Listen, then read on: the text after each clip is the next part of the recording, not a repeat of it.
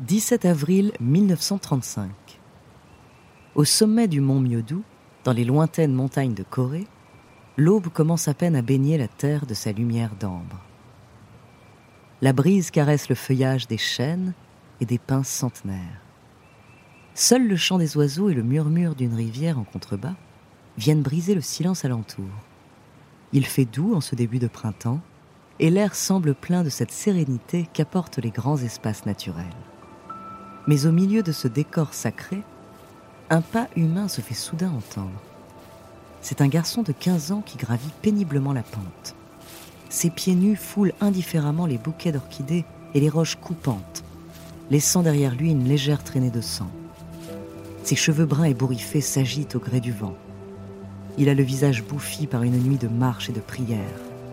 Sur ses joues, les larmes ont tracé deux petits sillons rouges. Il vient de perdre deux frères et sœurs, et sa douleur l'a poussé à monter jusqu'au sommet de la montagne où il espère trouver la paix, un instant de méditation, de deuil.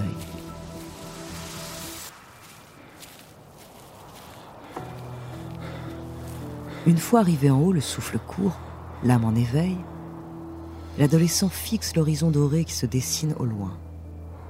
Mais tandis que les premiers rayons du soleil l'effleurent, un frisson de terreur l'envahit soudain tout entier. Une présence invisible est en train de descendre sur lui. Quelque chose de grand, d'implacable, d'infiniment puissant. Tous ses membres s'engourdissent alors comme pris dans la glace. Son esprit, agité d'une panique absolue, se pétrifie peu à peu.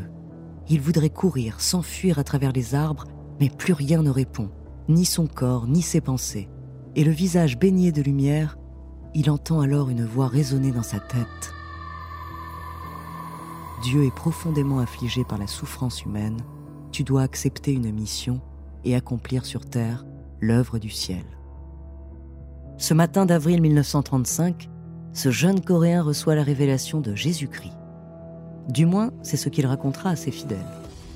Car dans les années qui vont suivre, il va devenir le leader de ce que beaucoup considèrent comme l'une des sectes les plus influentes au monde.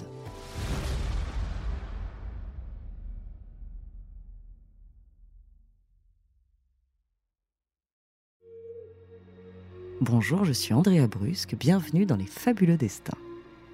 Aujourd'hui, je vais vous parler d'un homme aussi vénéré que controversé. Messie autoproclamé, leader d'un mouvement religieux mondial, fondateur d'un gigantesque empire économique, il a étendu son influence aux quatre coins du globe. Son nom, Sun Myung Moon, autrement appelé le révérend Moon.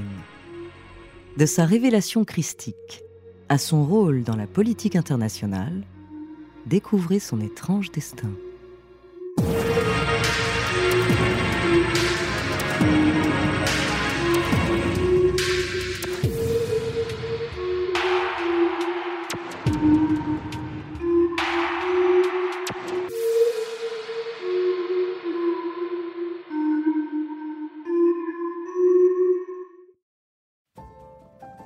Sun Myung Moon naît en 1920 dans le nord de la Corée occupé à l'époque par les Japonais.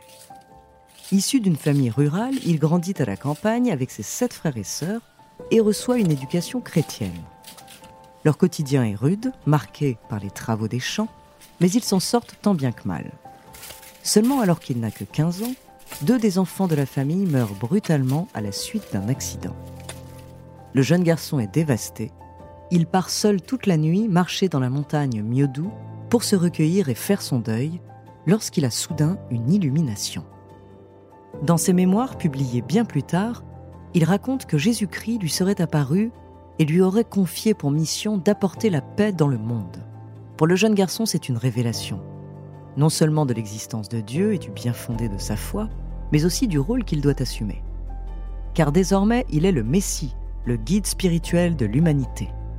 Il doit le faire savoir et rassembler des fidèles. Seulement, à la manière du Christ, son destin va prendre un tournant très douloureux. Son chemin de croix ne fait que commencer. À la suite d'un pèlerinage dans tout le pays, il intègre la prestigieuse université de Waseda au Japon. Et en parallèle de ses études et de sa quête spirituelle, il rejoint des mouvements clandestins pour l'indépendance de la Corée. Mais il ne tarde pas à se faire repérer, emprisonner et même torturer par la police nippone. Après plusieurs années à croupir dans une cellule, il est finalement relâché à la fin de la Seconde Guerre mondiale. C'est à ce moment-là que la Corée est séparée en deux au niveau du 38e parallèle nord. Sun Myung-moon a alors 25 ans et il n'a pas oublié sa mission divine. Il rejoint Séoul et commence à prêcher à qui veut bien l'entendre. Le jeune homme est charismatique, il parle bien et réussit à rassembler une poignée de fidèles. Mais c'est encore trop peu. Il décide donc de retourner dans le nord du pays, d'où il est originaire. Et cette fois, sa parole trouve un écho beaucoup plus large. Les disciples se rassemblent par dizaines pour l'écouter, et il ne tarde pas à devenir un membre important de la communauté chrétienne. Mais les autorités communistes persécutent alors tous les groupes religieux, et de nouveau, Moon est arrêté. Il est battu, torturé et enfermé dans un camp de travail pendant près de trois ans. Jusqu'à ce que l'armée américaine, impliquée dans la guerre de Corée, finisse par le libérer en 1950. Désormais, Sun Myung-moon est bien décidé à ne plus se laisser faire. Il garde un souvenir traumatique des régimes communistes et une image héroïque des États-Unis. Un antagonisme qui aura bientôt son importance, car le mouvement qu'il s'apprête à fonder va avoir un impact considérable sur le monde, aussi bien religieux que politique.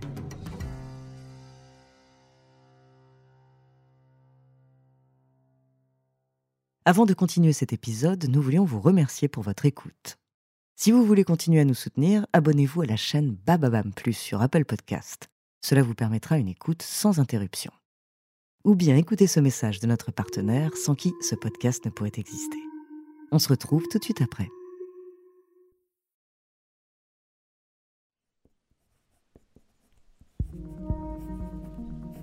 Pendant un an après sa libération, Sun Myung-moon se consacre à l'écriture d'un texte de 700 pages qui décrit tous les principes de sa doctrine religieuse. Et en 1954, il fonde officiellement l'Association du Saint-Esprit pour l'unification du christianisme mondial, simplifiée en Église de l'unification. Sa première église n'est qu'une petite cabane faite de boue et de carton.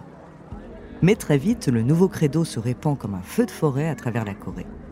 Dès 1957, 120 villes et villages coréens comptent un centre de l'Église de l'unification.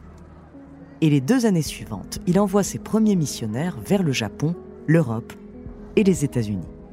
La théologie de Sun Myung-moon comporte trois principes fondamentaux. D'abord, l'anticommunisme.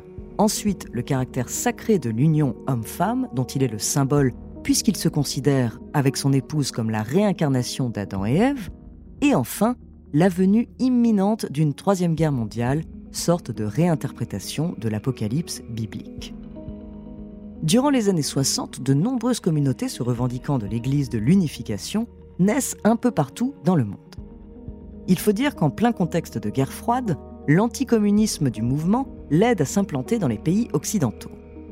Moon entreprend alors deux tours du monde au cours duquel il prononce des discours dans plus de 50 États.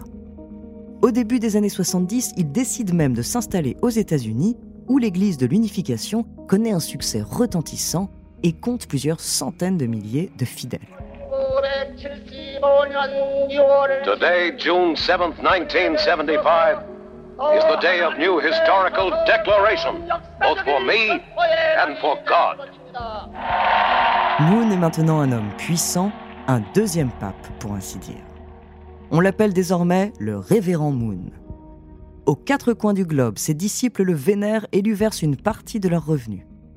Bien sûr, les médias dénoncent les dérives sectaires du mouvement, les lavages de cerveau, les mariages de masse. On se moque de ce gourou qui s'autoproclame Messie et de ses fidèles surnommés les Moonies. The Unification Church International Holy Wedding, officiated by the Reverend and Mrs. Sun Myung Moon the true parents of mankind. This wedding ceremony is held Mais les méthodes de l'Église de l'unification sont peu connues, ses actions sont discrètes. Et puis Moon, maintenant milliardaire, a des contacts un peu partout. Il soutient le président américain Richard Nixon en plein scandale du Watergate et d'autres chefs d'État conservateurs. À la fin des années 80, en France, l'Église de l'unification participe au financement du Front National, par exemple, et sert d'intermédiaire à Jean-Marie Le Pen durant ses déplacements internationaux. En retour, Moon reçoit certaines faveurs et autres arrangements financiers qui lui permettent de bâtir un empire économique. Il fonde le Washington Times, quotidien conservateur américain, achète des hôtels, des hôpitaux, des usines, des chaînes de restaurants de sushi et même des stations de ski un peu partout dans le monde.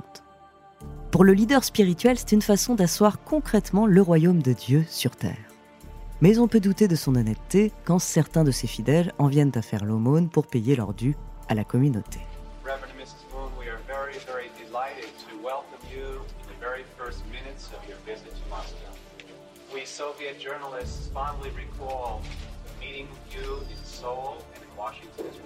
Pendant les années 90 et 2000, Moon multiplie les conférences à travers le globe sur la paix universelle et l'avènement du christianisme. Beaucoup le considèrent comme un acteur important de la fin de la guerre froide et l'un des piliers du pacifisme dans le monde. Mais derrière cette noble façade, d'autres voient le gourou de l'une des sectes les plus influentes de l'histoire. En 2012, Sun Myung Moon s'éteint à l'âge de 92 ans dans l'un des hôpitaux coréens dont il est le propriétaire. Depuis, c'est son épouse et ses 14 enfants qui gèrent son empire économique et religieux. Plus active que jamais, l'Église de l'Unification compterait aujourd'hui près de 3 millions d'adeptes dans 194 pays. Merci d'avoir écouté cet épisode des Fabuleux Destins, écrit par Ellie Oliven, réalisé par Antoine Berry-Roger. Dans le prochain épisode, je vous parlerai d'une autre organisation religieuse controversée. En attendant, si cet épisode vous a plu, n'hésitez pas à laisser des commentaires et des étoiles sur vos applis de podcast préférés.